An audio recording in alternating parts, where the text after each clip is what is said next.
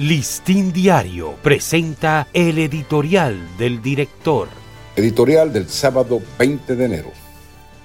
Los bomberos son ahora los rescatados.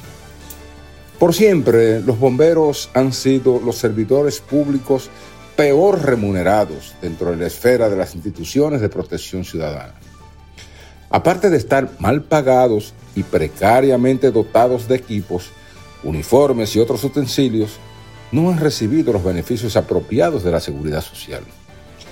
Algo inexplicable, pues su misión está llena de riesgos todos los días y pese a la enorme responsabilidad que tienen sobre sus hombros, carecen de los elementos esenciales para salvar vidas y propiedades. Esa situación ha sido en gran medida enfrentada por patronatos, voluntariados y la Brigada Empresarial de Apoyo a los Bomberos de Santo Domingo, quienes han invertido altas sumas millonarias para ayudarlos. Ahora se agrega otra vital, la decisión del gobierno del presidente Abinader de conceder un seguro de vida con cobertura de hasta un millón de pesos a todos los bomberos del país. Según anunció el ministro de Interior y Policía Jesús Vázquez, los bomberos también dispondrán de coberturas de hasta 700 mil pesos de pagos anticipados por incapacidad total y permanente y hasta de 500 mil por muerte accidental o desmembramiento de órganos.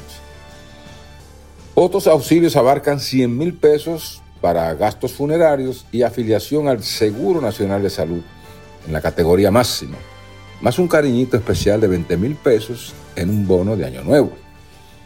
Los bomberos son héroes de la sociedad porque nunca escatiman peligros ni barreras para asistir a las emergencias por incendios, rescates, accidentes y otras calamidades.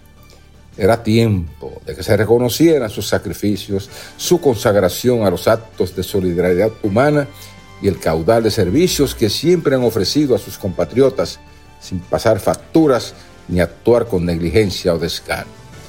De rescatistas han pasado a ser rescatados y esa es una buena noticia.